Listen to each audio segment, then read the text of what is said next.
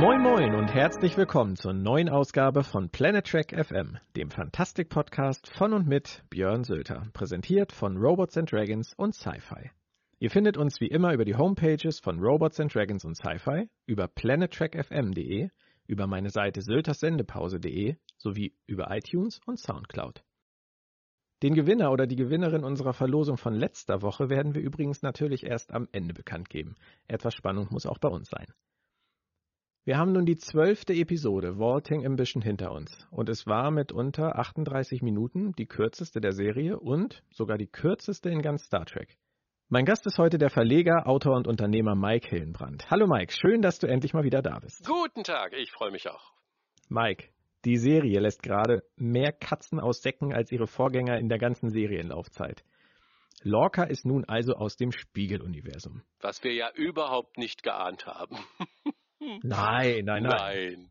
Ähm, die Serie gefällt mir momentan so gut, dass auch die Offensichtlichkeit in vielen Dingen äh, nicht so schlimm ist, wie man das annehmen könnte. Also wir haben in den Podcasts, du hast in deinen Podcasts in den letzten Wochen ja viele Dinge mit deinen Gästen besprochen, die sich dann auch tatsächlich so äh, herausgestellt, also als wahr herausgestellt haben. Ne? Wir wussten, wer wird der Imperator sein. Die Sache mit Lorca aus dem Spiegeluniversum war mehr als nur eine Vermutung. Äh, mit Vog und Tyler, das war alles relativ offensichtlich. Nichtsdestotrotz sind diese episodenhaften äh, Erzählstränge kurz vor der Winterpause ja jetzt wieder diesem Buchkapitel Erzählstrang oder diesem, dieser einen Geschichte gewichen. Und das begeistert mich so sehr, dass auch die offensichtlichen Sachen ähm, mir den Spaß nicht verderben können. Das ist toll. Jemand, der sich jetzt nicht so viele Gedanken darüber gemacht hat, der ist sicher überrascht.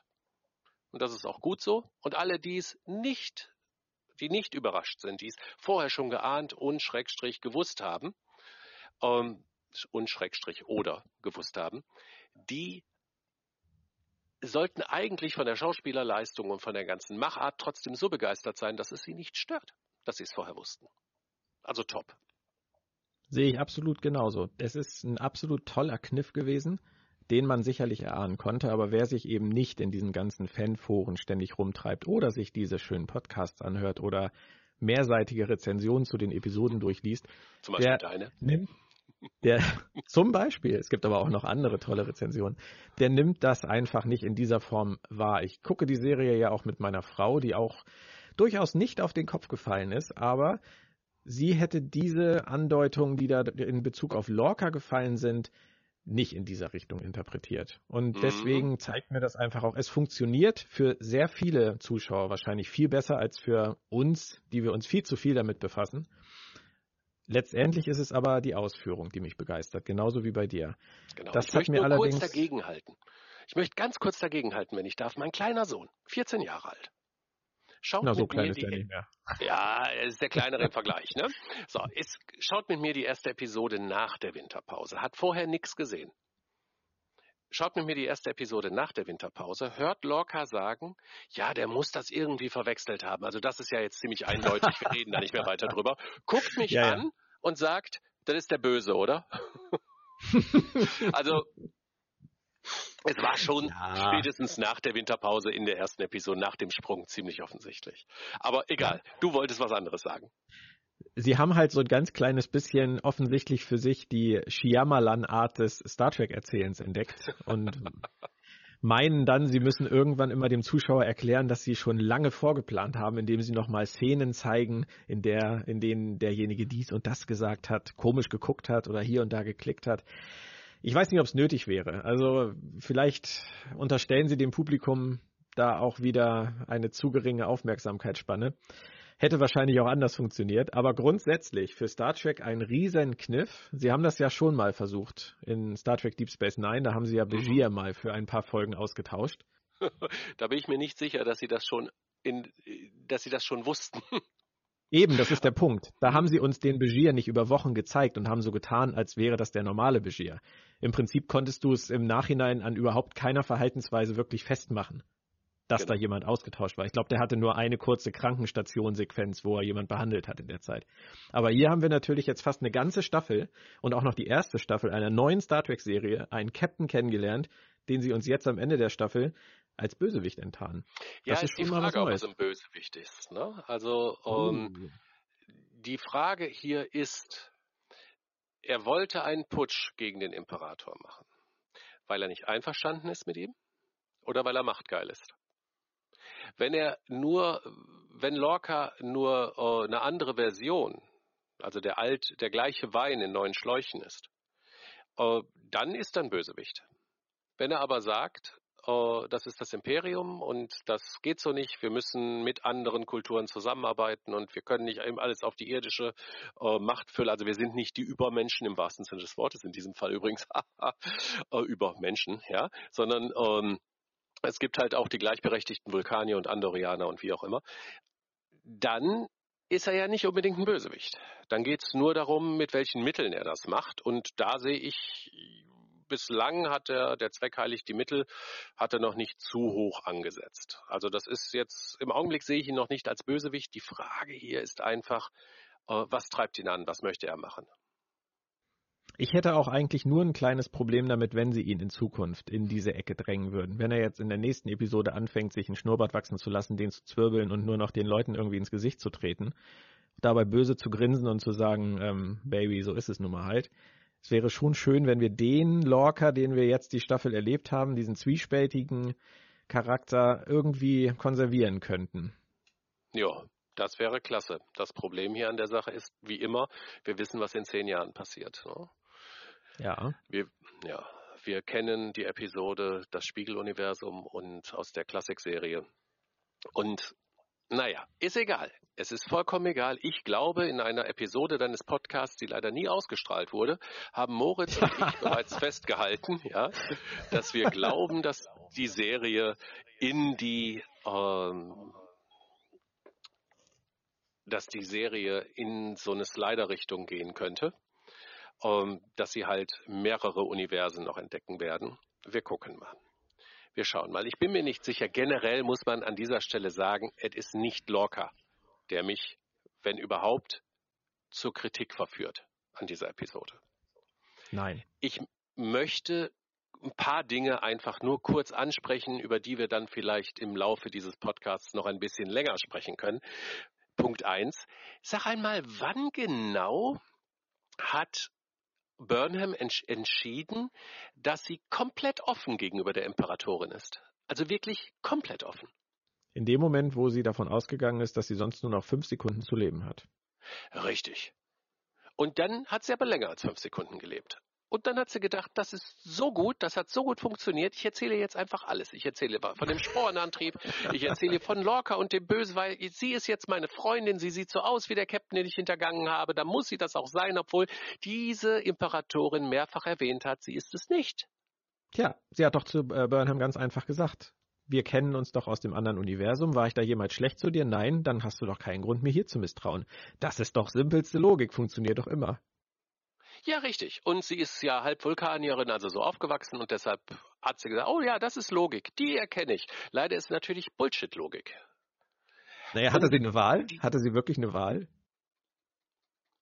Die Sache ist die, warum hat sie zum Schluss zwar erkannt, dass Lorca aus dem Spiegeluniversum kommt, aber es sofort gesagt, sich quasi sofort für eine Seite entschieden? Ich möchte jetzt nicht Herrn Humberg imitieren müssen, aber vermutlich hat sie es nicht, vermutlich hat sie es nicht wirklich zu Giorgio gesagt, sondern sie hat es dem Publikum erklärt. Ja, das ist schlechtes und einfaches Schreiben. Ja, Herr Humberg, schöne Grüße. Die, die Frage hier stellt sich mir aber tatsächlich. Denn das, seine Karten auf den Tisch zu legen, ist im, also zu früh auf den Tisch zu legen, ist immer gefährlich. Und hier hat sie die sofort auf den Tisch gelegt. Ja, aber Mike, sie das hat, hat das hat, Entschuldige, ganz kurz, aber das hat Tyler doch genauso gemacht. Ich meine, bei ihm kann man noch sagen, er war in einem Zustand größter Verwirrung zwischen seinen beiden Identitäten hin und her gerissen. Aber von einem ähm, eingeschleusten Schläfer der Klingonen auf einem Schiff der Sternenflotte sollte man doch erwarten, dass wenn er in irgendeiner Form ähm, entdeckt, dass da irgendwas nicht in Ordnung ist, dass er nicht äh, hingeht und sagt, oh Gott, ich habe Probleme, untersuchen Sie, wie bitte finden Sie raus, dass ich ein Klingone bin, ich kann so nicht weiterleben. Das war ja nun das größte Problem am Plan von Lrel. Von daher macht der Burnham nur exakt das, das gleiche. Thema. Ja. Genau. Ja, ja, aber da ist es also bei ähm, bei Vog Schrägstrich Tyler ist es ja noch viel schlimmer. Also diese Auflösung, sofern es denn jetzt eine war, ist die Verkörperung, ist die fühlbare Verkörperung eines, naja, traurigen Orgasmus. Ei, ei, ei, ei. Ja, aber es ist so. Weißt du, über zwölf Episoden. Ich hatte bisher, ich hatte bisher FSK 12 bei meinen Podcasts. Das hat sich jetzt gerade verschlimmert. Ja, das hört sich, das hat sich jetzt gerade, aber ich glaube, in irgendeinem Kommentar hieß es sowieso, wir beide sind völlig sexistisch oder war nur ich es? Du warst es naja, nur, egal. ja, ja, das ist, da komme ich mit klar, da kann ich mit leben. Ähm, nur, wie, hier wird eine Spannung aufgebaut über mehrere Episoden, die haben sich auch enorm viel Mühe gegeben, das zu verschleiern, dass Vog eigentlich Tyler ist oder Tyler eigentlich Vog ist, ähm, mit dem Schauspiel, mit der gefälschten Schauspieler-Bio auf äh, imdb.com. Ja. Mit den, äh, mit der Tatsache, dass der Name draußen äh, war bei den ganzen Vorspannen und erst als Tyler kam, wurde äh, Latif genannt. Sie haben sich so viel Mühe gegeben, Björn. Und dann ist er an Bord der Discovery. Dann sagte, ich bin eigentlich Wok, nachdem er vorher zwei Episoden lang wirklich so ziemlich mit sich selbst gekämpft hat. Jetzt wissen wir überhaupt nicht, was die Mission war. Was war eigentlich die Mission? Aber Lorel geht hin und sagt, das war, so haben wir es gemacht. Also ich sag dir nicht, was unser Plan war, aber so haben wir es gemacht. Du hast mich nicht gefragt, aber ich erkläre es dir trotzdem. Sie hat es dem ja? Publikum erklärt, und, Mike. Ja, super. Und dann dann, und das ist das Allerbeste, oh mein Gott, du bist ein Klingone und du leidest, ich kann dich nicht leiden lassen. Ich werde jetzt den Menschen, den Menschen in einem geklonten Körper der oder Bewusstsein oder wie auch immer, haben Sie jetzt Wok umoperiert, dass er wie ein Mensch aussieht oder haben Sie den gefangen genommen und geklont und dann sein Bewusstsein da rein transferiert? Warum gab es dann die ganzen Albtraumsequenzen mit den Sägen?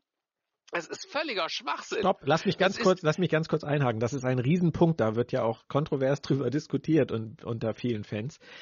Ich denke, es ist tatsächlich, tatsächlich? Okay. ich denke, es ist tatsächlich so gemeint, dass sie Ash Tyler, Original Ash Tyler, bei der Schlacht am Doppelstern gefangen genommen haben. Dann haben sie irgendwelche ich spreche jetzt wissenschaftlich nicht fundiert. Alle, die diesen Podcast kennen, wissen das, aber ich erkläre es trotzdem nochmal. Dann haben sie irgendwelche Gedächtnisengramme entnommen und irgendwelche DNA-Spuren und haben mit diesen im umoperierten klingonischen Körper von Wok eine aufgesetzte Identität von Tyler über der Originalidentität Wok etabliert.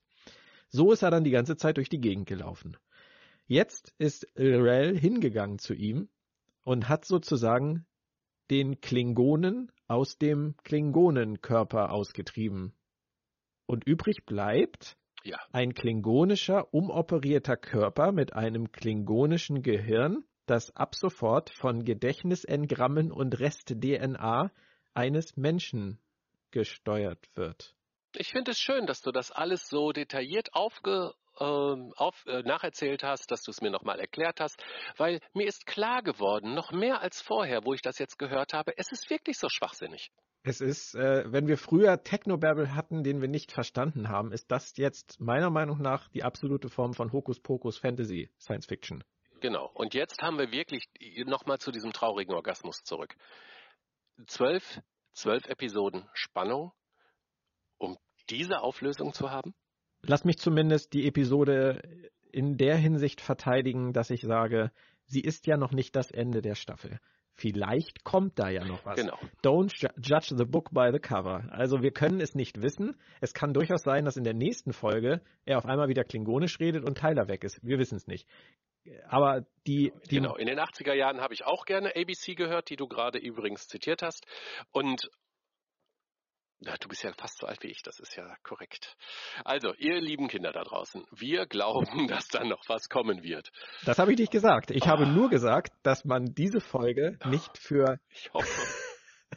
nicht vorverurteilen kann für Dinge, die wir noch nicht wissen. Es wirkt aber im Moment so, wie ich das eben versucht habe, laienhaft darzustellen. Und wenn es so wäre, wäre es riesen Blödsinn. Ja, dann hätten, dann hätten wir. Einig. Also die Episode als solches hat mir super gefallen. Mir auch. Aber ja. diese, diese Geschichte, diesen Strang, diesen Arc von Ash Tyler, also das kann auch nicht das Ende gewesen sein. Mein Gott, wer, wie soll das jetzt mit dieser Beziehung aussehen? Zwischen ihm und Burnham. Sagt sie jetzt, nein, wir können jetzt nicht zusammen sein, weil du ein Klingone bist? Nein, nein, nein, das glaube ich nicht. Ich glaube, sie wird sagen, du bist ja keiner mehr. Will you take my hand heißt die letzte Folge der Staffel. Hm. Wollte ich nur mal ganz kurz so, das wollte ich nur mal kurz so reinwerfen. Aber das nur nebenbei. Gut, aber wir sind uns schon einig, da muss noch was kommen. Ich hoffe es sehr.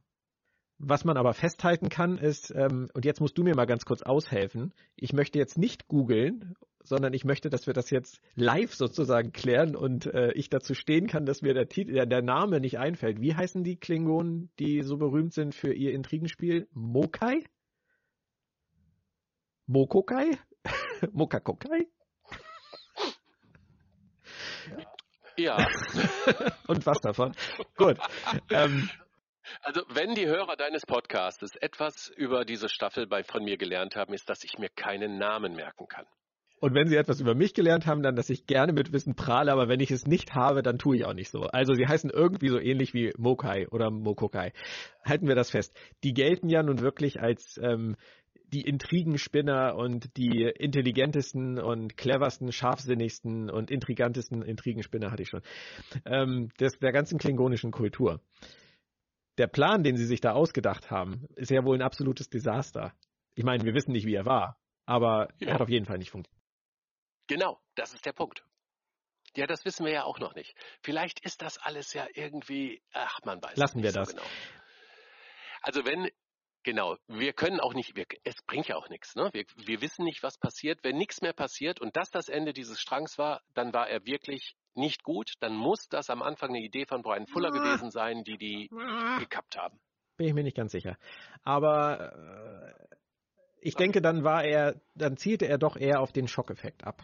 Hm. Aber was ich viel schöner finde an diesem ganzen Wok-Drama dieser Folge, war, dass Saru endlich was zu tun hatte das war die letzten Folgen auch schon so, aber das war in dieser Folge auch wieder der Fall. Und dass er tatsächlich Führungskompetenz unter Beweis stellen konnte. Ich finde, er hat das mit Elrel sehr gut ja, gemacht. Ja, hat er ganz hervorragend gemacht. Er hat den Druck erhöht. Ja. In der Tat. Sie haben ihn gut eingesetzt. Also das hat mir sehr gefallen. Das muss man dann ja auch mal erwähnen. Also wenn der, dieser Handlungsstrang in dieser Episode dafür gut war, dann ist das auch in Ordnung für mich. Er hat auch hervorragend mit äh, Tilly ja, gearbeitet. Tilly ist ja das war Haben wir Tilly heute schon gepriesen? Nein. Ja, ja, Sie ist mir in den letzten zwei Folgen noch, zu kurz gekommen. Wollte ich nur mal ganz kurz erwähnen. Und wäre ich noch nicht verheiratet, würde ich in mhm. der letzten Folge der Staffel definitiv fragen, will you take my hand, Tilly? Egal ob Tilly oder Killy, aber ich bin ja verheiratet. Gut. Okay. Was mir, was ich. Genau. Nehmen wir die Schwärmerei ja. kurz zur Seite eine Sache, die du mir vielleicht noch erklären kannst bei dieser Episode. Also, Kalber ist tot, oder? Dazu kommen wir gleich. Okay? So, ich wollte noch gut. einmal, wollte noch einmal ja, ganz kurz zu Lorca zurückgehen. Hast du zufälligerweise schon den Trailer für nächste ja, Woche gesehen? Natürlich gut. nicht. In, Im Trailer für nächste Woche sieht man kurz eine gewisse Person auftauchen. Und ich glaube, das wird dich gerade wahnsinnig freuen. Landry. Dachte ich mir, die ja. Sicherheitschefin, ne? Die sich so, ja, wie soll man sagen, Selbstmord begangen hat mit der äh, Kreatur ja, da, mit ohne Egon. groß drüber nachzudenken, einfach in den Tod gestürzt sozusagen. Genau. Wir sehen sie wieder. Aber das ist jetzt die Spiegeluniversum Landry. Ja, ne? das wollte ich dich gerade mal fragen. Wenn wir mal zurückgehen. Wir haben nun die ganze Staffel, wir haben ja diese, diese Spiegeluniversumstheorie dank, letztendlich dank Jonathan Frakes, der irgendwann als die dritte, vierte Folge ausgestrahlt wurde, ja gesagt hat, irgendwann kommt eine Folge im Spiegeluniversum. Da sind ja die meisten überhaupt erst drauf gekommen, dass man da irgendwie mit Lorca eine Verbindung ziehen könnte. Aber als wir angefangen haben, darüber mhm. zu reden, da haben wir auch darüber geredet, dass Landry sich ja auch überhaupt nicht benimmt wie ein Sternflottenoffizier. Von vorne bis hinten nicht. So eine übellaunige Person, zickig, gegen alles angegangen, brutal und dann auch noch ihr Tod machte alles überhaupt keinen Sinn. Meinst du nicht eher, das war auch die Landry aus dem Spiegeluniversum? Kann sein. Wen sehen wir dann wieder? Ja, dann sehen wir die aus dem Prime-Universum wieder. Was ich nämlich hm. relativ interessant fand, in der Folge jetzt wird erwähnt, dass sie große Teile der Crew der Buran noch inhaftiert haben. Es könnte doch durchaus sein, dass die Prime-Crew der Buran im Spiegeluniversum inhaftiert ist, inklusive Landry. Das könnte natürlich sein, dass es hier auch einen Austausch gab, denn das haben wir ja auch mitbekommen, dass die Discovery, die ISS Discovery, die richtige jetzt offensichtlich auch im Prime-Universum sein muss, äh, während unsere USS Discovery jetzt im Spiegeluniversum ja, und ist. Das ist ja auch, sie, das geht ja auch kongruent zu Mirror Mirror. Und was sie da macht, ist natürlich auch noch eine relativ große Frage. Aber dazu komme ich auch gleich. Ich fände es auf jeden Fall ziemlich interessant, wenn wir jetzt Landry und einige andere Besatzungsmitglieder der Buran aus dem Prime-Universum im Spiegel-Universum wiederfinden würden. Und die Interaktion zwischen Spiegel. Vielleicht ja sogar ja. locker. Das würde vielleicht auffallen, wenn der doppelt da irgendwo rumlaufen würde, aber den könnten wir durchaus ja auch nochmal treffen, klar. Ja, den netten schon. Lorca. Also, sie haben den netten Lorca. Der, das ist der mit Blümchen werfen, ne? Das war das, was du eigentlich immer sehen genau, wolltest. Genau, den mit Goldrandbrille. genau, den Hippie Gold. Der Marcel Proust. Ja. ja gut, das kann natürlich tatsächlich sein. Also Sie haben durch das Spiegeluniversum natürlich jetzt eine unendliche Breite an Möglichkeiten. Wenn Sie die Karten gut ausspielen, diese, äh, die Show ist momentan, die ja, macht Spaß. Klar. Sie erzählt jetzt eine Geschichte am Stück. Ja, ich glaube wirklich, dass diese Episoden, die wir vor der Winterpause hatten, wirklich dazu genutzt äh, oder nutzen sollten, Tyler besser kennenzulernen und die Beziehung zwischen ihm und äh, Burnham ja. aufzubauen. Weil ansonsten kann ich mir so eine Episode wie mit den gefakten Organianern, wie hießen die, Pala, Palaravana, ähm, konnte ich mir, ja genau, fast, ich weiß, äh, konnte ich mir echt nicht sonst erklären. Jetzt macht sie wieder so richtig Spaß ja. wie am Anfang. Hast du denn noch Hoffnung, dass Lorca in der zweiten Staffel überhaupt noch Captain des Schiffes sein kann? Oder verlieren wir Jason Isaacs? Ich glaube nicht, dass wir Jason Isaacs verlieren, weil er ist eine völlige Bereicherung für diese Crew und äh, die Sache ist ja die, äh, für, dieses für diesen Cast, ja, die Sache ist ja die, der, äh, er ist der Captain und er ist in jeder Episode sehr, also sehr präsent. Er hat einige Episoden, die sich nur um ihn drehen. Aus dem Schreiben heraus würde es die ganze Serie völlig auf den Kopf drehen, also sehr instabil machen wenn wir die Hauptfigur, die Michael Burnham ist, ist klar, aber eine andere Hauptfigur einfach entfernen. Das könnte, das könnte zu einem Problem werden. Also selbst äh, bei Flash, erste Staffel, also der neuen Serie, erste Staffel, wo sich äh, der Wells als Reverse Flash herausstellt, haben sie ihn in der zwei, haben sie einen Weg gefunden, ihn in die zweite Staffel, in die dritte Staffel und jetzt auch in der vierten mhm. Staffel immer wieder zu bringen. Ja, um, ähm, damit dieses, dieses stabilisierende Element, denn auch er war ein, ähm, naja, auch er ist eine Hauptfigur, damit das die Serie ja. nicht destabilisiert. Und hier glaube ich das auch. Ich kann mir nicht vorstellen, dass sie Isaacs okay. aus dem Cast entfernen. Aber du wolltest eben noch über Kalber sprechen. Stamets und Stamets und Kalber sind ja sozusagen in dieser Folge ein wenig im Nexus ja, genau. unterwegs. Ja, genau, aber Kalber ist doch eigentlich tot, oder? Ja, äh, laut Aaron Harberts ist er ja nicht 100% tot. Nee, offensichtlich sind ja irgendwelche, hast du gerade Gedächtnisenagramme gesagt, ähm, im Myzel-Netzwerk gelandet? Äh, Oder äh, ist, ist Kalber der, das personifizierte äh, Myzel-Netzwerk? Äh, äh, ich vermute Erklär's mal, mir. dass Kalber so eine Art Geinen im Nexus ist. Ein Echo. Aber dazu müsste das Myzel-Netzwerk ja ein, äh, eine Art Nexus sein.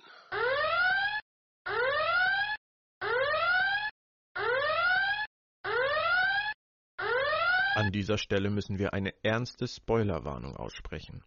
Herr Hillenbrand hat mit seiner unbedachten Äußerung eine Lawine losgetreten. Nicht jeder möchte das Folgende vielleicht zu diesem Zeitpunkt der Staffel hören.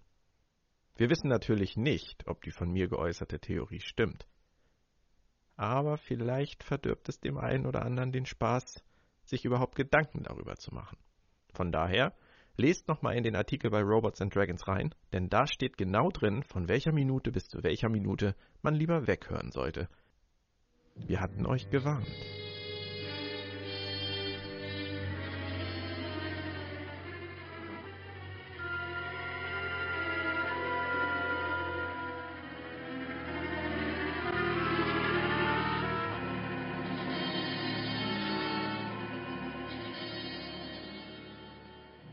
Eine Art temporaler Nexus ist das Byzän-Netzwerk Bestimmt. Temporal kann ich mir jetzt überhaupt nicht vorstellen. Dann werden ja auch Zeitreisen damit möglich. Ja, den Gedanken hatte Und wenn Zeitreisen schon. damit möglich sind, um Himmels Willen, sie werden doch nicht hinter den Reset-Button-Knopf. Äh, take my hand. Wir fliegen wieder zurück zum Binärstern, aber naja, ist egal. Ähm, oh, oh, Mike. Also ich. Ich möchte. Sag mir nicht, ich habe gerade gespoilert. Ähm, sagen wir es mal so. Du hast gerade etwas ausgesprochen, was seit ein paar Tagen in meinem Kopf vor sich geht. Was ich eigentlich Aber nicht das wäre aussprechen also wollte. Sie haben in der dritten oder vierten Folge in irgendeinem Nebensatz gesagt, dass mit dem Spurenantrieb theoretisch Reisen durch verschiedene Universen durch und durch die Zeit möglich sind. Seitdem ist das Thema nicht mehr aufgetaucht. Und Aaron Harberts und Gretchen Burke sind, soweit ich sie einschätze, wie die Jungfrau zum Kinde gekommen, was die Serie angeht, keine großen Trekkies gewesen, sollten eine völlig andere Rolle übernehmen, sind dann Showrunner geworden und standen dann auf einmal vor dem Problem, wie gehen wir das alles an? Und ich denke, dass äh, Zeitreisen als einer der großen Fanfavoriten immer eine gute Idee sind. Genauso wie Spiegeluniversum, genauso wie Tribbles, genauso wie Harry Mudd. Und da haben mhm. sie dann nun ein Myzen-Netzwerk und einen Stamets, der eine immense Motivation hat, irgendetwas an der Zeitlinie zu drehen, damit sein geliebter Yu zu ihm zurückkehrt. Stamets sagt in der Episode auch, ich möchte, dass alles wieder so ist wie früher. Und Kalber sagt, es ist niemals wirklich vorbei. It's never goodbye, ja. Und yeah. in der ersten Episode sagt Giorgio zu Burnham, es ist Zeit, dass sie ein Kommando bekommen. Und dann passiert das Drama. Gehen wir jetzt einfach über das Myzen-Netzwerk zurück zum Doppelstern oder ein Stück vorher und fragen Tekufma, Will you take my hand? Und Tekufma sagt, Koppler und trollt sich und es bricht kein Krieg mit den Klingonen aus. Dann haben ja, wir. Aber das ist ja genau das, was Tukufma der, an der Föderation kritisiert hat. Ja, da muss. Dieses, wir kommen in, in ja, Frieden. Aber jetzt, jetzt weiß Burnham doch, wie sie ihm begegnen muss. Sie kann ihm doch jetzt mit ihrer ganzen Erfahrung von dieser Staffel, kann sie ihm doch jetzt anders begegnen und kann ihm vielleicht ein Angebot machen, auf das er eingeht und kann vielleicht dafür sorgen, dass dieser Krieg nicht ausbricht. Weil die Föderation ist jetzt besser. So, Björn, nein, nein, nein, nein, hör mir noch kurz zu Ende zu. In dem Moment haben wir die ganze Staffel, ist die ganze Staffel nicht passiert. Wir haben auch den ersten Besuch im Spiegeluniversum, den ja eigentlich, äh, der ja eigentlich in den Classics vorkommt, haben wir auch nicht gehabt. In dem Moment sind Hölle. wir dann wieder okay. bei, genau, wir sind bei ein Jahr Hölle. Wir haben den beliebten Reset-Button, der auch immer wieder gerne in Star Trek genommen wurde und den mögen die Fans einfach. Und Burnham steht wieder an dem Punkt, dass sie ihr eigenes Kommando bekommt. Sie hat die ganzen Tode verhindert, die ganzen 8000 unnötigen Tode auf der Shenzhou, den Tod von Yu, Kalber, den Tod von Giorgio, den Tod von Tekufma, von Kohl, etc., etc., pp. Sie kann Lorca enttarnen und am Ende der Staffel kriegt sie ihr Kommando. Und es ist die Discovery. Ist es irre? Ja, ist irre. äh, nicht im positiven Sinne. Wenn die das so handhaben würden, und ich, ich, ich behaupte ja nicht, dass du Unrecht hast. Ich sage nur, es ist irre, ja. Also wir halten mal fest, der Krieg, den Krieg mit den Klingonen wird es geben. Wir wissen das. Und wenn du mir jetzt sagst, nein, nein, nein, sie verändern ja die Vergangenheit und deshalb wird auch die Klassikserie zum wiederholten Male nicht so passieren, Zeitlinie. Oh mein Gott! wie wir es aus der Klassikserie kennen. Auch bitte, bitte, bitte, bitte. Dann haben wir die Burnham-Zeitlinie nach der Kelvin-Zeitlinie und der Prime-Zeitlinie. Nein, das glaube ich nicht. Also den, es wird diesen Krieg mit den Klingonen geben. Zudem, warum sollte sie ein Kommando über ein Forschungsschiff erhalten? Ja, die USS Discovery ist ein Forschungsschiff, ah, um diesen Sporenantrieb auszu auszutesten. Und dieser Sporenantrieb. Aber Burnham weiß doch ja jetzt, dass der vorher. Sporenantrieb möglichst nicht angefasst werden sollte. Sie bringt doch dieses ganze Wissen mit. Der Sporenantrieb, Mike, der Sporenantrieb, der Sporenantrieb wird eingemottet. Das ist doch überhaupt keine Frage. Weil Burnham das sagt. Aber sie erzählt nichts vom Spiegeluniversum und deshalb sind Spock und Kirk völlig überrascht. Ja, zum Beispiel. Zehn Jahre später? Nein. Nein? Okay. Ich bin gespannt. Äh, tut mir leid. Also deine Treffsicherheit ist ja brillant. Aber wenn das so ist, wenn sie das so machen, wirklich eine ganze Staffel erzählen, um hinterher den Reset-Button zu drücken, um trotzdem irgendeinen Kunstgriff hinzubekommen, äh, also einen Kunstgriff aufzusetzen, dass es eine zweite Staffel Star Trek Discovery gibt. Mit Captain Burnham. Wenn es eine zweite Staffel Star Trek irgendwas geben würde, also eine zweite Anthologie-Staffel, ne, wie American Horror Story oder so, ähm, dann hätte ich ja gesagt, okay, das ist absolut ja, sinnvoll. Ja, jetzt hör mir mal zu, das war doch das, weil das auch erklären Das war würde. doch das, was Brian Fuller wollte. Und jetzt geh mal davon aus. Das war das, was Brian Fuller naja, wollte. Aber jetzt geh mal davon aus, dass die Produzenten von Star Trek Discovery an dem großen Plan für die erste Staffel gar nicht so viel geändert haben, wie man annimmt. Ich meine, man redet sich das ja auch schön und sagt, oh, die mussten den ganzen Dreck von Fuller weg, wegkehren mit den Klingonen und Blaphase. Vielleicht war das gar nicht so. Vielleicht ist das in großen Zügen die erste Staffel der Anthologieserie von Brian Fuller, die endet mit dem Ende des Weges für den Moment von Michael Burnham mit ihrem eigenen Kommando. Und die nächste Staffel wäre in der Fuller Anthologieserie dann ja in der Classic-Serie beheimatet gewesen, irgendwo von der Zeitlinie her. da hätte man Super Burnham dann wieder als Captain Burnham auftreten lassen können. Aber dann kann die zweite Staffel nicht Star Trek Discovery heißen. Aber den Plan haben sie ja geändert, weil CBS gesagt hat, wir machen jetzt erstmal eine Serie und machen keine Anthologieserie. Wir machen jetzt erstmal eine Serie vernünftig. Und deswegen ist es jetzt nicht so, dass die nächste Staffel mit einer neuen Crew oder was weiß ich zu einem anderen Zeitpunkt spielen wird, sondern wir werden jetzt eine zweite Staffel bekommen mit Captain Burnham und ihrer Crew, die einfach ein bisschen forschen gehen. Vielleicht heiratet sie vorher auch noch Tyler. Will you take ja, my vielleicht hand? auch nicht. Nein, vielleicht auch nicht. Also, äh, das hört sich ganz toll an. Das hört sich wirklich ganz toll an, Björn. Das Aber nochmal, es gibt diesen Krieg mit den Klingonen. Genau, es gibt diesen Krieg mit den Klingonen. Und er wird ein paar Jahre dauern. Und er muss losbrechen, weil in zehn Jahren gab es den Krieg mit den Klingonen. Und wir haben, wann ist Campo Morgania, ähm, wann ist eine Episode aus der ersten oder zweiten Staffel von äh, der Classic-Serie, da gibt es einen sehr wackeligen Frieden, einen Waffenstillstand mit den Klingonen. All das kann nicht. Nein, nein, das. Naja, aber wenn Mike, sie das machen würden, würden Mike, sie alles der, negieren, was danach käme. Aber letztendlich, es geht auf der einen Seite ja um Burnham. Um Burnhams Weg und Burnhams Reise.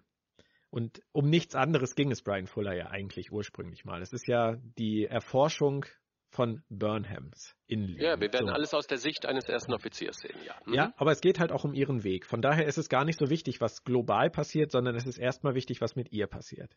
Diesen Krieg, den gibt es irgendwo in der Zeitlinie aber der ist nicht verbrieft für muss jetzt anfangen und muss so anfangen und muss so und so ablaufen.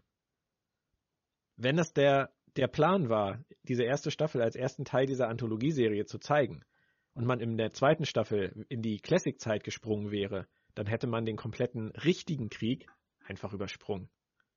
Das spielt doch keine Rolle. Also wir machen eine Zeit, wir machen einen Zeitsprung von zehn Jahren. Oder 15. Spielt doch keine Rolle.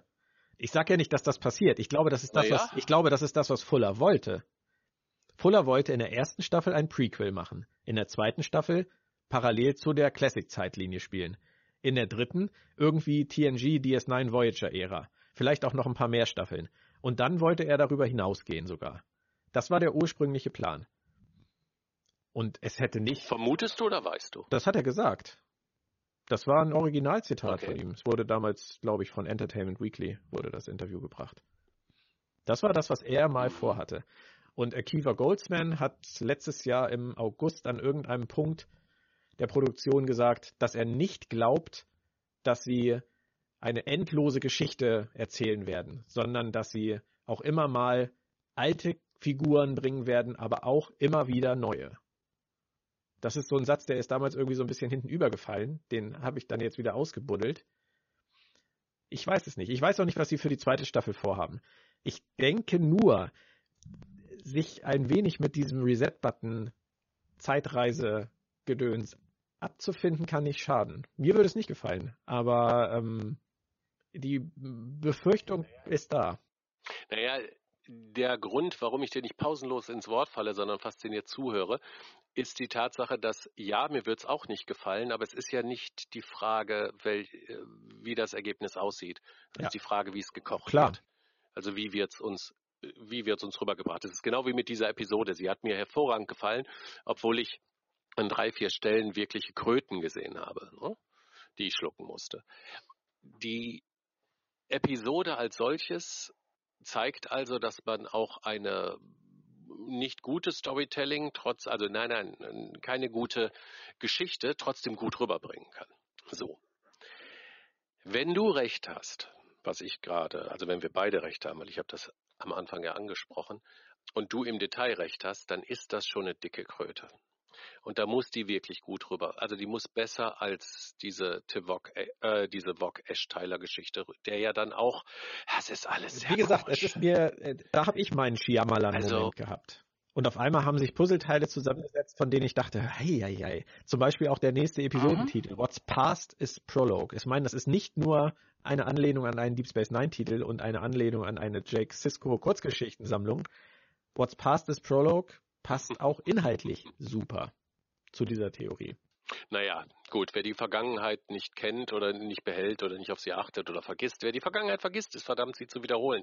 Von daher könnte auch äh, die Vergangenheit ein Prolog sein. Wir waren eigentlich Ähm, auch bei einem ganz anderen Thema. Wir können dazu nicht so viel mehr sagen. Du hast es jetzt einmal laut ausgesprochen. Die nächste Episode Genau, und ich werde eine zeigen, dicke Spoilerwarnung mit Sirenen in diesen müssen. Podcast einfügen, dass die Leute dann Also- zehn Minuten überspringen können, wenn sie wollen. halte Ja. ich für eine gute Idee.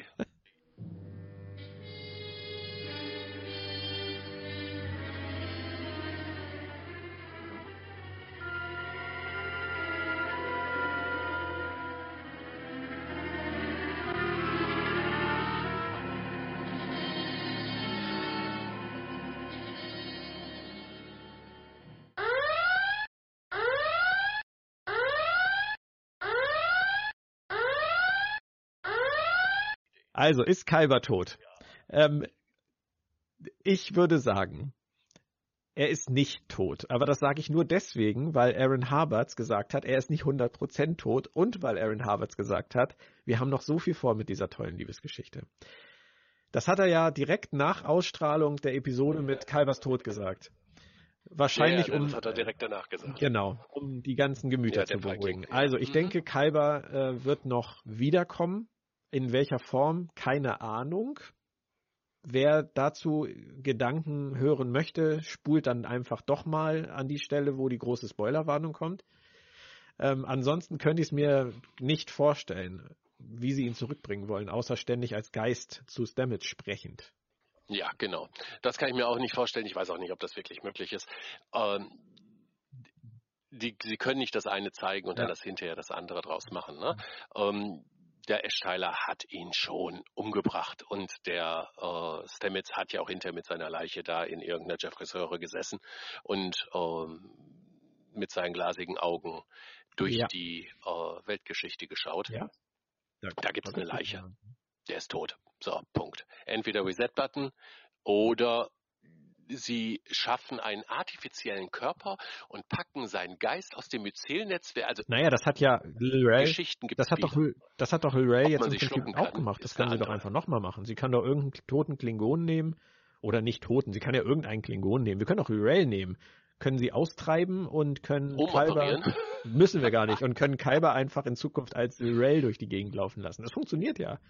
Ja, das ist auch so praktisch. Das ist so praktisch, dass sie Lirella an Bord hatten, weil sie die einzige war, die das konnte. Ja. Ist das eigentlich äh, so eine Art von mit ähm, ihren spitzen Fingern? Ist das eigentlich so eine Art von Lebensverlängerung, vielleicht sogar Unsterblichkeit? Oh nee, das äh, dafür brauchen wir Star Trek Into Darkness. Richtig. Da bist du ja der Fachmann für. Richtig. Ja, das lassen wir Pille dann jetzt den, auch lieber Pille so hat den Tod geheilt. Ja. Ja, ja, ja. Bevor es, äh, ja. Scheißfilm. Okay, weiter. Mike, wie fandest du das Palastschiff? Du, das hat mich in der in seiner Grafik, in seinem, in diesem Special Effekt verdammt an Doctor Who erinnert, was du nicht siehst. Aber das war schon, das war schon zu comichaft, fand ich. Okay. Es gab viele, die in, es gab viele, die in Ja. den Kommentaren geschrieben haben, die Kulissen sahen aus wie Schultheater und die äh, Special Effects wie bei Babylon 5. Five. Ja, Babylon Baby, 5. Baby, Babylon. Kann ich nicht nachvollziehen, ehrlich gesagt. Ja, also Babylon 5 würde ich da jetzt auch nicht als Referenz nehmen. Ne? Also Doctor Who, das würde ich da schon nehmen. Also so ein bisschen, so ein bisschen nicht echt. Ne? Also das sah wirklich nicht echt aus. Ja. Und die, das große Okay. Palastschiff. Mir hat's eigentlich gefallen. Ja, es geht. Ne? Also das große Palastschiff hatte für mich so diese. Ähm, nehmen wir einen weiteren Film, den ich nicht so sehr mag, Star Trek Nemesis, ist immer noch besser als Star Trek Into Darkness. Aber äh, nehmen wir ihn trotzdem hier als Referenz. Der große romulanische Senatssaal, der so aussieht wie das Foyer eines einer Oper. Ja, aber wie, nicht wie die Oper selbst, sondern wie das Foyer einer Oper. Und hier ist es genauso. Also wenn du so ein ähm, wenn du so ein Palastschiff hast, so eins, das so richtig, ne, dann war das so ein bisschen Understatement, was eigentlich nicht zum Spiegeluniversum passt. Äh, Kurze Frage am Rande. Also Äh, Understatement kam mir da gar nicht. Ja. wo wir gerade in dem Palastschiff sind und diese Szene, kommt mir wieder die Szene in den, sie kann hinterher aus den drei äh, Sarus aussuchen. Ja, wählt sie da tatsächlich den, den Diener Saru, also den wirklichen Spiegeluniversum Saru aus? Ich habe das so interpretiert. Aber der Autor Jordan Nardino hat wohl im Internet per Twitter danach gesagt, es war nicht Aber der sah sein. schon verdammt so aus. Die anderen beiden nicht, aber der, den sie da ausgesucht hat, der sah schon verdammt Ich so bin aus. gar nicht mal so sehr nach dem Aussehen gegangen. Ich fand es einfach von der Geschichte her logisch, weil sie den Diener Saru kennengelernt hat, er, der Diener Saru ihr geholfen hat und jetzt wird sie gebeten, einen auszuwählen. Sie weiß ja gar nicht warum und ich denke, sie hat den ausgewählt, weil sie ihn retten wollte Ja, klar. Davon und ich kriegt dann und kriegt ihn genau und kriegt ihn dann zu essen. Diese ganze Szene, jemanden auszu sie jemanden auswählen zu lassen, macht für mich halt nur Sinn, wenn sie einen davon schon kennt und ausgerechnet den wählt.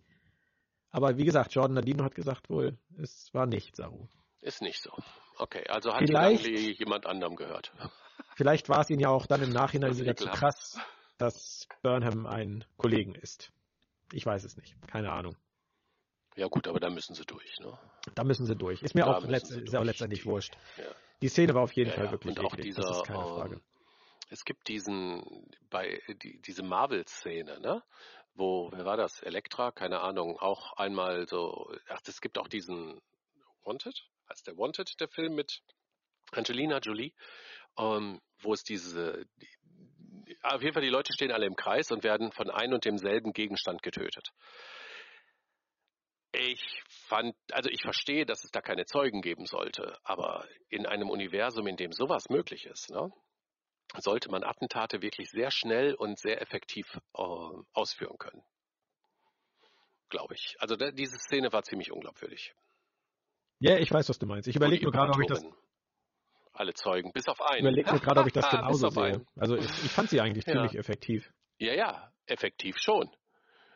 Aber in einem Universum, in dem sowas möglich ist, in dem es solche Waffen gibt, sollte es, und die wir leben hier in dem, in dem Spiegeluniversum, sind Attentate ja stehen ja an vorderster Stelle. Also das ist, glaube ich, die größte Kommunikationsart. Man sagt nicht Hallo, sondern man versucht, sich gegenseitig umzubringen.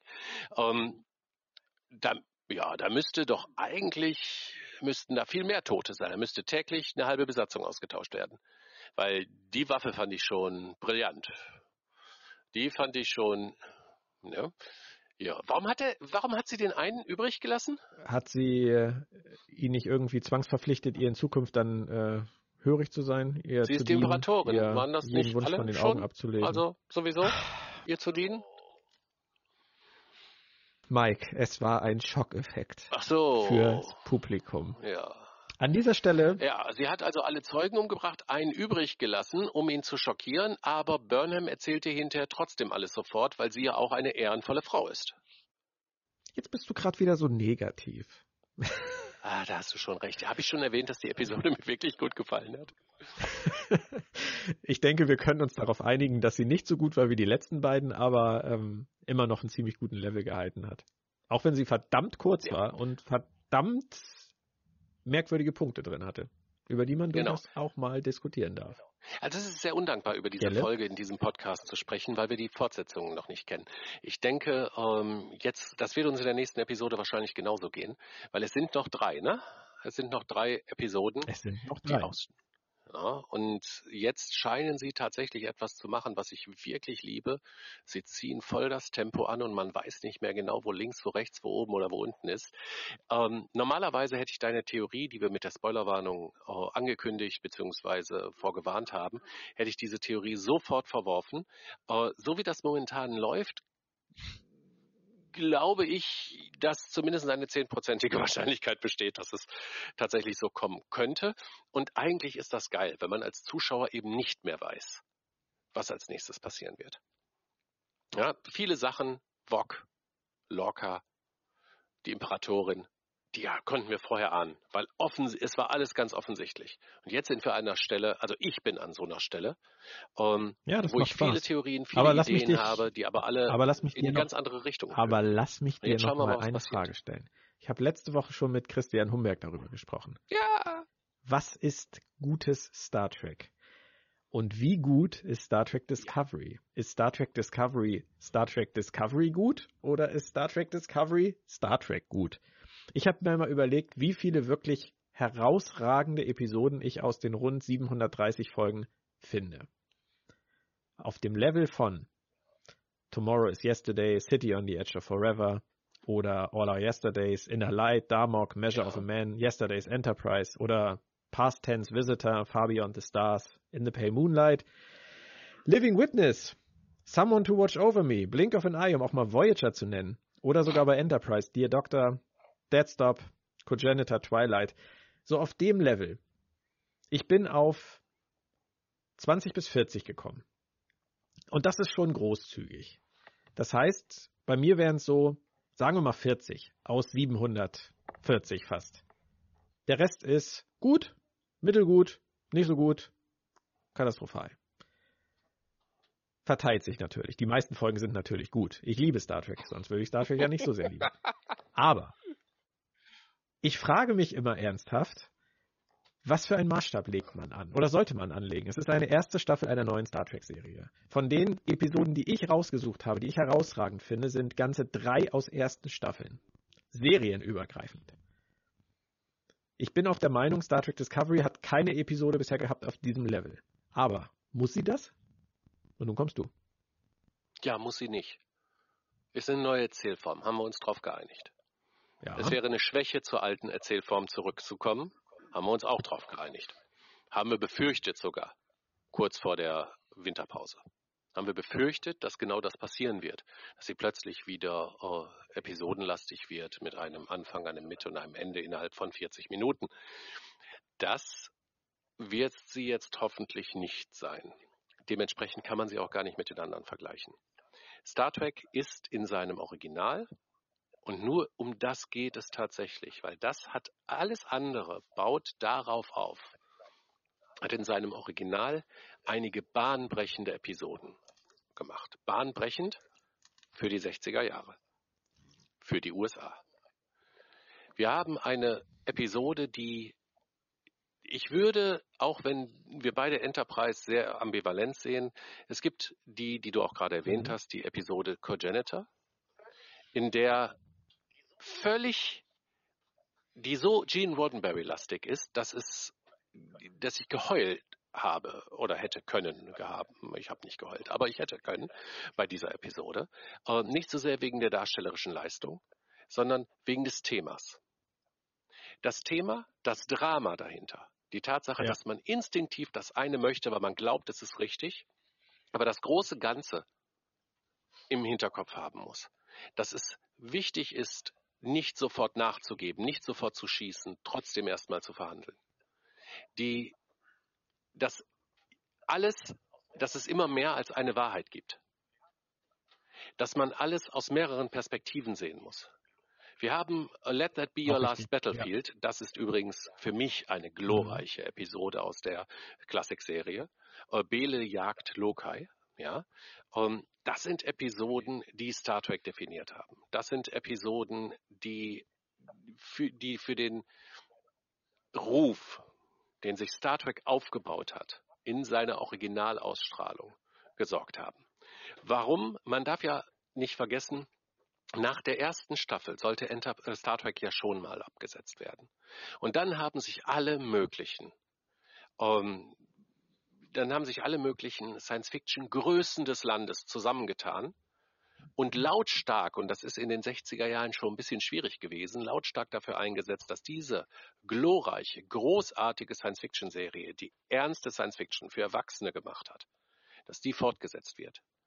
Und dann gab es eine zweite Staffel. Alles, was danach kam, die Legende von den eine Million Briefen, die NBC erreicht haben, die ähm, jede Serie, die danach kam, ähm, baut eigentlich auf, der, auf den Ruf, nicht auf den Ruf, sondern auf die äh, Relevanz auf, die sich Star Trek in den 70ern in Milliarden von Wiederholungen im Syndication-Netzwerk der USA ähm, basieren. Ne? Oh, der, der basiert. Dieser, diese Popularität, die dann kam, die hat verschiedene Gründe. Aber der eigentliche Kern von Star Trek sind eigentlich diese Episoden der Klassikserie. Das war aber episodenlastiges Erzählen. Das ist heutzutage nicht mehr das, wie man eine Geschichte erzählt. Was Netflix in vielen hervorragenden Marvel-Serien zum Beispiel oder bei Stranger Things, was auch in beiden Staffeln glorreich war, um, ähm, schön erzählt, schön klar macht, schön zeigt. Episodenlastiges Erzählfernsehen ist nicht mehr zeitgemäß. Wir haben befürchtet, dass Star Trek Discovery so in die Richtung geht. Schien zwischenzeitlich auch so zu sein. Glücklicherweise scheint es momentan nicht mehr so zu sein. Und das macht Star Trek Discovery zu einer Serie, die man eigentlich nicht mehr mit den Aussagen der Klassikserie oder mit den ganz anderen hervorragenden Serien aus den anderen Siehst du das wirklich äh, Staffeln, so? Folgen, Folgen aus den anderen Serien vergleichen kann. Ich finde das sehr schade. Der, ich sehe das wirklich so. Ich glaube, dass die episodenlastigen Episoden von Star Trek Discovery, dass die ganz schlecht waren. Das, tu, das tue ich auch, ich, aber ich halte es nicht für unmöglich, auch in Star Trek Discovery hochklassige Einzelepisoden zu erzählen. Nur weil die bisherigen nicht so gut waren, die wie Frage sie hätten ist, sein können. Wie definierst du hochklassig? Ich habe dir eben meine Definition von hochklassig ne, die gesagt. Frage ist, wie. Aber dann. Ich kann das, ich kann das einfach mit den, kann ich kann das einfach mit den Worten von jemand anders auf den Punkt bringen. Michael Piller hat ja damals so schön gesagt, ein Drehbuch muss immer zwei Dinge beinhalten. Wachstum für eine der Figuren und ein Thema haben. Und ich denke, dass Star Trek Discovery beim Thema Wachstum der Figuren gar nicht so schlecht davor ist, aber mir fehlt das Thema. Mir fehlt der Sinn manchmal, warum diese Episode dieses Drehbuch so haben musste. Und wenn du beides berücksichtigst, dann erhältst du Folgen wie City on the Edge of Forever, weil da am Ende Kirk eine ganz schmerzhafte Lektion lernt und wir trotzdem noch eine Episode mit einem wahnsinnig potenten Thema ja, haben. Aber wenn wir eine Staffel haben, die eine gesamte Geschichte erzählt, ist es sehr schwierig, eine einzelne Episode so zu platzieren, so scharf abzugrenzen, dass man sie als den Trigger, als die großartige Episode in dieser Folge, die vergleichbar ist mit den von dir genannten Episoden, äh, zu Wobei, definieren. Ja, das ist einfach in dieser Erzählweise sehr, schwierig, sehr schwierig. Ja, aber es ist nicht unmöglich. Und wenn ich an Star Trek Deep Space Nine denke und an den ganzen Kriegsarc mit dem Dominion, da ist eine Episode bei rausgekommen wie In the Pale Moonlight, wo es hauptsächlich um die Figur des Captain Cisco mhm. geht, der auch dort eine wahnsinnig schmerzhafte Lektion lernt. Und trotzdem haben wir einen Plot, der wahnsinnig viel über die Föderation aussagt, der wahnsinnig viel über diesen Krieg aussagt, der wahnsinnig viel über die Menschen aussagt. und der auch noch die Haupthandlung voranbringt. Und wir haben auch mitten in diesem Kriegs, mitten in diesen Kriegsgeschichten halt Episoden gehabt, wie zum mhm. Beispiel Fabian the Stars. Wo man einfach einen völlig anderen Weg. Ja, Moment, stopp. Die Episode In the Pale Moonlight war wann bei Deep Space Nine? Sechste Staffel? Genau. Ach, ja, ja. Klar. Du kannst jetzt diese Art der Charakterzeichnung hier jetzt noch nicht erwarten. Wir müssen erstmal die Charaktere richtig kennenlernen, um zu wissen, wann sie sich tatsächlich, ich meine mal ganz im Ernst, wir haben Lorca offensichtlich gar nicht gekannt. Du hast recht, aber City on the Edge of Forever war erste Staffel. Oder Measure of a Man. Nimm, nimm Measure of a Man, das war glaube ich zweite Staffel. Worum geht's da nochmal? Das war die Episode, in der der Status von Data geklärt wird. Ach ja, ganz hervorragend. Das ist aber halt genau das gleiche Thema. Es ist äh, das war eine hervorragende Star Trek-Episode. Ja, Figurenwachstum übrigens. Picard, Figurenwachstum Riker, Figurenwachstum Data und ein Thema, was wahnsinnig relevant ist und was man auf ganz viele andere Sachen übertragen kann. Ich glaube einfach, ich bin bei dir, dass es in dieser Erzählform schwierig ist. Ich sehe das auch total ein. Aber ich glaube nicht im Gegensatz zu dir, dass das episodenhafte Erzählen tot sein muss. Heutzutage. Nur weil Netflix mich zum Bingen verführen möchte. Deswegen muss es nicht tot sein. Es gibt episodenlastige Klar. Erzählweisen. Es gibt großartige ja. Serien, die einzelne Episoden erzählen, wo die Protagonisten zu einer Mission aufbrechen, diese Mission durchführen und The Orville. kommen und demnächst, beim nächsten Mal gibt es eine neue Mission. Ja, genau. The Orville. Das ist groß, das ist ja, bei, bei The Orville, die haben gerade mal wie viel? Neun Episoden? Ich glaube, es waren zu diesem zwölf, Zeitpunkt hier? Zwölf waren es, glaube ich. Zwölf, okay, zwölf Episoden. Da waren mehrere ganz, ganz großartig. Ja dass diese Erzählweise macht das, diese Erzählweise macht es einfach einfacher. Und bei den zwölf Episoden von Star Trek Discovery, die wir bisher kennen, in der Erzählweise, zu diesem frühen Stand einer Charakterentwicklung ist es schon sehr, sehr schwierig. Es ist schwierig. Okay, ich stimme dir zu, es ist nicht unmöglich. Aber das hat die Serie bisher noch nicht, äh, noch nicht geschafft. Aber es kann man ihr das vorwerfen? Nein. Das ist genau die Frage. Genau. Und auch da würde ich sagen, nein. Man kann es ihr nicht vorwerfen. Und, genau. und auch wenn wir ja. immer sagen, viele andere Serien. Hat sie Potenzial? Fragst du mich? Sie hat Potenzial. Potenzial. Sie hat Potenzial. Ja, und ich, ich, bin auch nicht der Meinung, wie viele Leute, dass man heutzutage eine Serie ab der ersten Staffel aus einem Guss präsentieren muss. Es kommt ja dann immer das Argument, die wenigsten Serien kriegen so viel Zeit. Ja, scheiß doch drauf, was die wenigsten Serien für Zeit kriegen. Wir reden hier über eine Star Trek Serie und es ist, ja, es ist wie es ist. Weißt du, ich muss nicht jedes Mal sagen, aber die andere Serie, die hat das von Anfang an hinbekommen. Mag ja alles sein. Es gibt immer Ausnahmeserien. Aber es gibt auch heute noch genug Serien, die in der ersten Staffel noch nicht rund sind. Aus unterschiedlichen Gründen. Und ähm, deswegen sehe ich das bei, bei Star Trek Discovery halt auch überhaupt nicht dramatisch. Interessant wird allerdings für mich wirklich sein, was machen sie in der zweiten Staffel? Was machen sie für einen Arc? Machen sie überhaupt einen Arc? Oder kehren sie tatsächlich zu diesem episodenhaften, wir gucken mal, was hier auf dem Planeten um die Ecke so los ist, erzählen zurück? Aber das kann noch keiner wissen. Ich traue mich nicht momentan, der ich mich ja nicht im Internet informiere, der ich jetzt nicht äh, in jedem Forum hänge, äh, traue mich in keinster Weise da zu irgendeinen Tipp dazu äh, von mir zu geben. Was ich worauf ich wirklich gespannt bin, und das ist ja, glaube ich, das Wichtige an dieser Stelle, das sind die letzten drei Episoden. Ich brenne darauf, die zu sehen. Ich möchte wissen, wie es weitergeht. Dann würde ich sagen, machen wir an dieser Stelle auch Schluss und beeilen uns damit, die nächste Folge zu gucken. Ach nee, geht ja gar nicht. Trotzdem, das war's für heute. aber bald, aber bald, Björn. genau. Wir hoffen, es hat euch genauso viel Spaß gemacht wie uns. Also mir hat es zumindest Spaß gemacht. Danke, Mike. Es war sehr interessant. Es war trockenes Gespräch, aber trotzdem wichtig. Dann kommen wir jetzt noch zu unserer schönen Rubrik Horizonterweiterung. Zunächst sprechen wir mit Christian Humberg. Hallo Christian. Hallo Björn. Ich habe eine Frage zum Start. Und zwar, als die Shyamalan-Enthüllung bezüglich Captain Lorca kam. Hast du da vorm Fernseher gekniet? Ich habe tatsächlich vorm Fernseher gekniet und das ist kein Scherz und ich habe dabei tatsächlich an dich gedacht, denn ich hatte es dir versprochen. Wie fandest du die Enthüllung denn? Ich äh, sagen wir es mal so, ich fand es tatsächlich so, wie ich auch die äh, Ash Tyler ist Wok Enthüllung fand, nicht mehr überraschend, aber aufgrund der Art, wie sie realisiert wurde, dann doch ziemlich toll. Also ich war buchstäblich sprachlos und zwar nicht vor Entsetzen.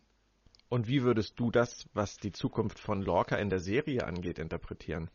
Oh, das ist eine sehr, sehr gute Frage. Ich kann mir beim besten Willen nicht vorstellen, dass die Sternenflotte so einen Mann behält.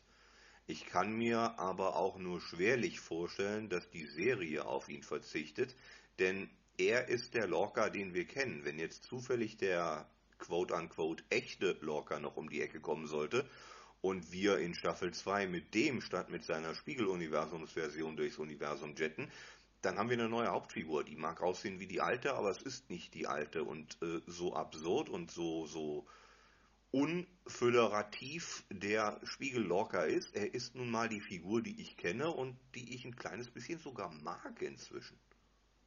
Es geht mir ganz genauso. Und gerade dieses Zwiespältige möchte ich eigentlich auch nicht missen. Ich habe ein bisschen Angst davor, dass er, ich habe das schon zu Mike gesagt, in der nächsten Folge anfängt, sich einen Schnurrbart wachsen zu lassen und den ständig zwirbelt und einfach nur noch der Böse ist.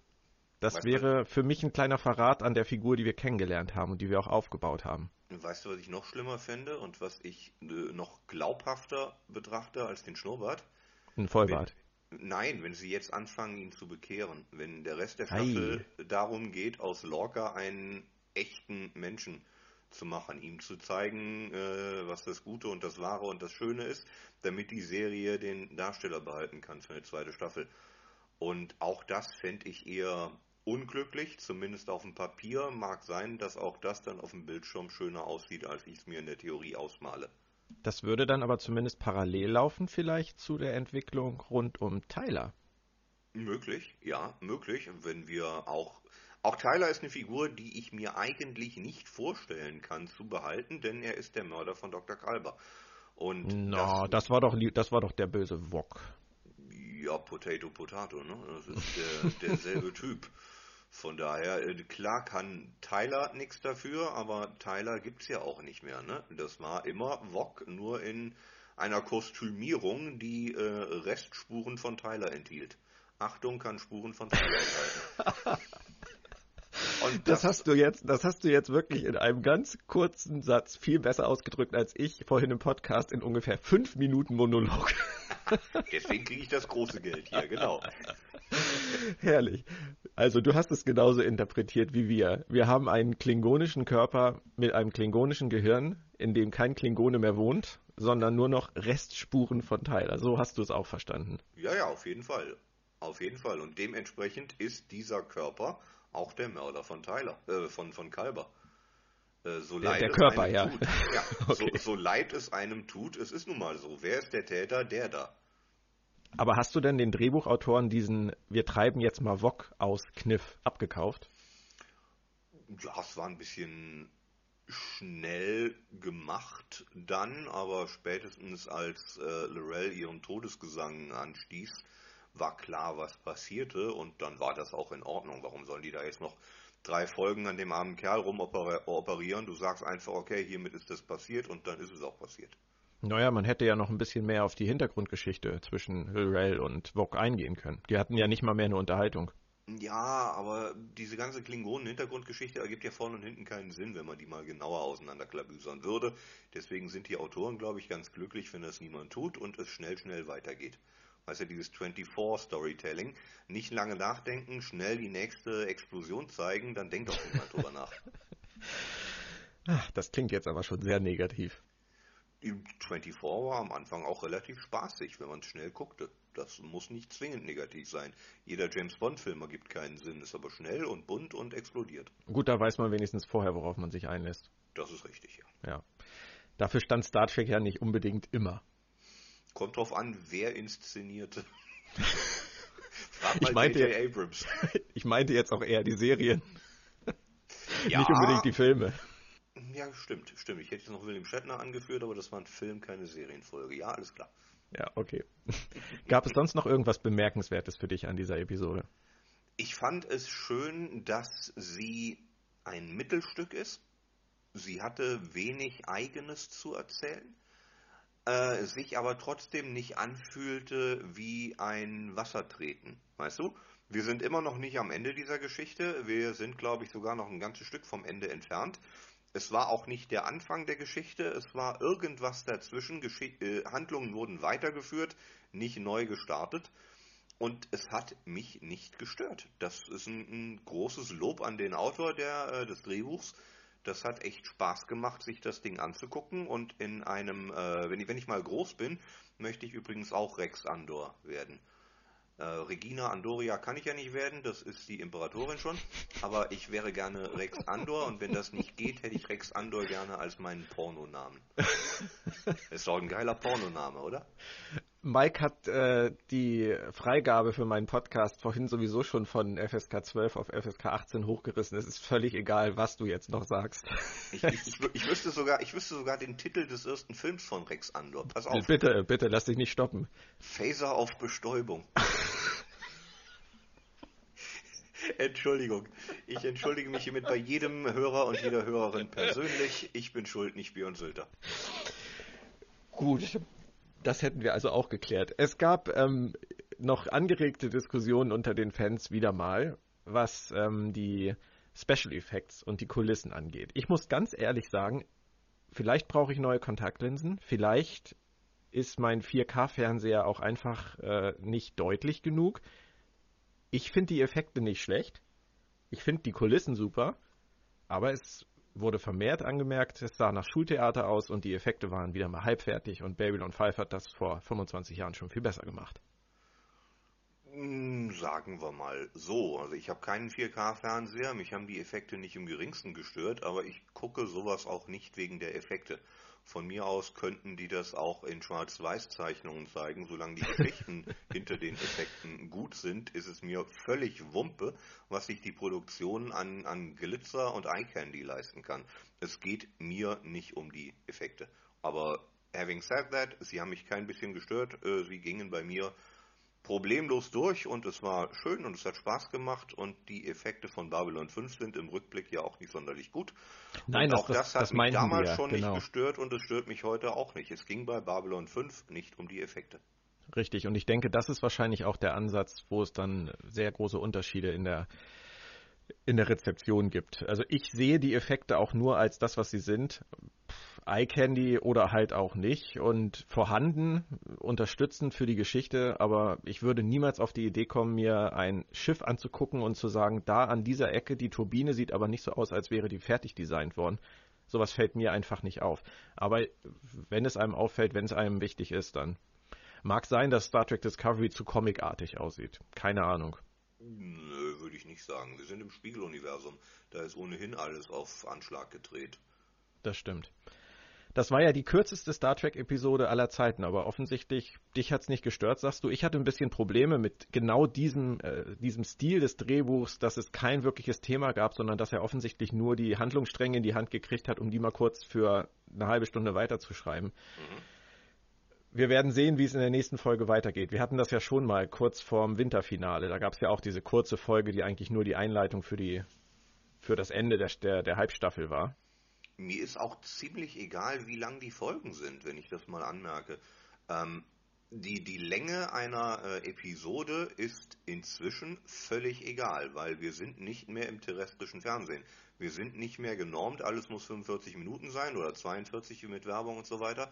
Wir können Geschichten erzählen so lange, wie sie eben brauchen, um erzählt zu werden. Und wenn das mal eine Stunde noch was ist und wenn das mal 30 Minuten noch was ist, dann ist das eben so. Und das ist völlig in Ordnung, zumindest für mich. Alles klar. Super, Christian. Dann freue ich mich mit dir zusammen auf die nächste Episode. Schauen wir, wie es weitergeht. Und ich bin sehr gespannt. Wir sehen uns bestimmt in den nächsten Episoden dann auch nochmal im Podcast. Sehr gerne. Rex Andor. Ich brauche Urlaub. Tschüss, Christian. Danke. Tschüss. Danke dir. Jetzt sprechen wir noch mit Moritz Wohlfahrt. Moritz, wie hat dir die aktuelle kürzeste Folge ever in Star Trek denn gefallen? Hm, weniger gut als die von letzter Woche, was ähm, ich so im Großen und Ganzen an drei Faktoren festmachen würde. Einmal, wie du schon richtig sagst, sie war extrem kurz und das merkte man eben auch. Zweitens, was mir weniger gut gefallen hat, war die Auflösung des großen Lorca-Mysteriums, ähm, aber das auch nur gemessen an der wunderbaren Auflösung von letzter Woche, die einfach um Längen besser war. Und zum Dritten ein ganz persönlicher Fakt. wobei ich bei jedem verstehen kann, dem das nicht so wichtig ist. Ich mag es einfach nicht, wenn Cliffhanger mit einem Zeitsprung weitergeführt werden. Wir hatten diese wundervolle Szene, wo, wo sie auf der Brücke stehen und äh, ähm, sich die Imperatorin quasi offenbart und das ist ja für Michael eigentlich ein ziemlicher Schock äh, wer ihr da gegenübersteht. Und ich hätte gerne diese, diesen Erstkontakt, den hätte ich eigentlich gerne ausformuliert gehabt und nicht irgendwie durch einen Zeitsprung quasi für null und nichtig erklärt. Wir, uns geht da einfach was verloren. Das fand ich einfach schade. Kann ich absolut nachvollziehen. Ich denke mal, es war den Autoren genug, uns Burnham mit ihren riesengroßen Augen zu zeigen, wie sie auf der Brücke steht und Oh, what the fuck? Mit ihren Augen sagt. Das mag ja sein, aber du sagst ja selbst, die Episode ist die kürzeste Star Trek-Episode aller Zeiten gewesen. Äh, ja. Da kann ich nur sagen, Platz wäre doch gewesen. Absolut. Das fällt einem aber vielleicht ja auch immer erst dann auf, wenn es für Nachdrehs schon zu spät ist. Hm, mag sein. Gab es denn irgendetwas, was du grandios fandest an der Folge? Grandios. Hm. Nee, da ist mir ehrlich gesagt jetzt.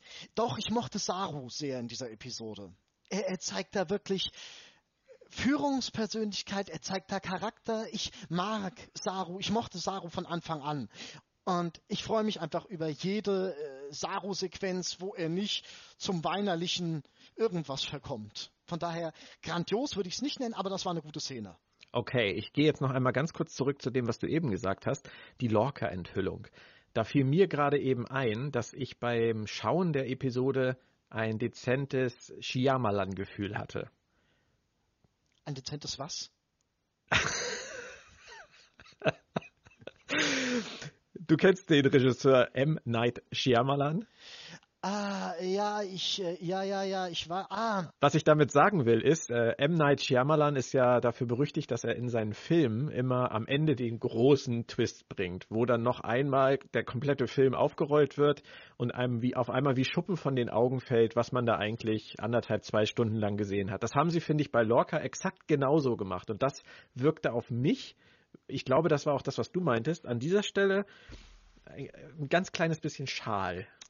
Ich muss ganz ehrlich sagen, das ist in meinen Augen, äh, wie drücke ich denn das jetzt freundlich aus? Das ist für die, für die, ich finde, das ist zu Holzhammermäßig. Die, die kehren nochmal alles auf für die, wie, wie, wie soll ich denn das sagen? Für die, für die Blödis, dass die es nochmal prühwarm aufgetischt bekommen. Das ergibt sich daraus, das ergibt sich daraus. Wir wissen es im Prinzip, also die Community weiß es schon seit drei Monaten oder so. Ja, aber die Community ist ja nicht ausschlaggebend. Die meisten Zuschauer von Star Trek Discovery sind nicht Teil der Community. Das mag sein, aber ähm, ähm, wenn, ich sag mal so, wenn wir draufkommen, oder ich spreche da mal für mich, ich bin nicht das hellste Licht auf irgendeinem Geburtstagskuchen. Äh, und wenn mir Sachen auffallen, von wegen, du bist nicht mehr der Mann, den ich mal kannte, oder so Sachen, das, das, das ist einfach, das bleibt drin. Ach komm, das hast du doch nur hier im Podcast gehört. Weiß ich nicht mehr. Will ich nicht Müsste ich nochmal zurückgehen in der Zeit, aber. Aber man muss schon sagen, dass es ein ziemlicher What the fuck-Moment für Star Trek war. Den Captain einer Star Trek-Serie, einer neuen Star Trek-Serie am Ende der ersten Staffel einfach mal so als das war eigentlich die ganze Zeit ein böser Mann aus dem Spiegeluniversum zu enttarnen. Das Wir ist schon. sind noch nicht am Ende. Wir sind noch nicht am Ende der ersten Staffel. Ja, natürlich ist er der Böse aus dem Spiegeluniversum, klar, aber wir wissen noch nicht, wie sich das jetzt weiter ähm, entwickelt? Was, ähm, was macht er damit? Was wird aus ihm? Ich, ich, ich schreibe einfach ungern jemanden ab, bevor die Staffel gegessen. Ich habe ihn auch noch nicht abgeschrieben. Aber sie haben uns auf jeden Fall eine, fast eine ganze Staffel an der Nase rumgeführt. Ja, nicht jeden, aber sie haben, sie haben. Nicht jeden und manche mehr. ah, meine Güte. Okay, Moritz. Dann danke ich dir herzlich auch diese Woche für deinen kurzen Input und ich denke, nächste Woche sprechen wir beiden uns dann im Rahmen des normalen Podcasts im Zweiergespräch, oder? Sehr gern, sehr gern. Hoffentlich haben wir Glück mit der Folge. Tschüss. das wird dich zeigen. Ciao. Mach's gut. Kommen wir nun noch zur Auflösung unseres Gewinnspiels von letzter Woche, das uns freundlicherweise von CrossKite und der Geek präsentiert wurde. Die Antwort auf meine Frage, wer war Captain der Enterprise C in Yesterday's Enterprise, wurde durchaus interessant beantwortet. Ich hatte Captain Picard mit dabei, hm, da war aber mit den Buchstaben nicht ganz richtig.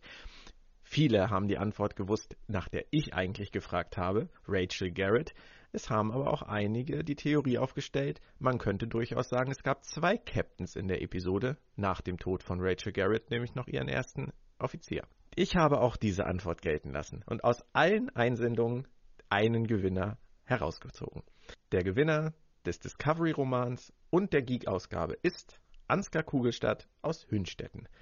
Du bekommst von mir auch noch eine E-Mail und dann bekommst du natürlich das Buch und die Zeitschrift von CrossKite. Herzlichen Glückwunsch, machen wir bestimmt mal wieder. Feedback gerne auf den bekannten Kanälen oder auch bei Twitter, auch auf meinem Account Sylters Sendepause. Weitere Infos zu meinen Gästen findet ihr auch nochmal im Artikel zu diesem Podcast bei Robots and Dragons und Sci-Fi. Planet Track FM kommt in einer Woche zurück und dann mit der Besprechung der drittletzten Episode mit dem, wie gesagt, schönen Titel What's Past is Prologue. Wir denken an Deep Space Nine, müssen aber wahrscheinlich von einem Gastauftritt von Jake Sisko und einem Crossover Abstand nehmen. Bis nächste Woche. Passt auf euch auf und heute darf Mike mal wieder die Schlussformel sprechen. Und nur der Himmel ist die Grenze. Dankeschön. Tschüss. Gerne doch. Bis dann. Und tschüss.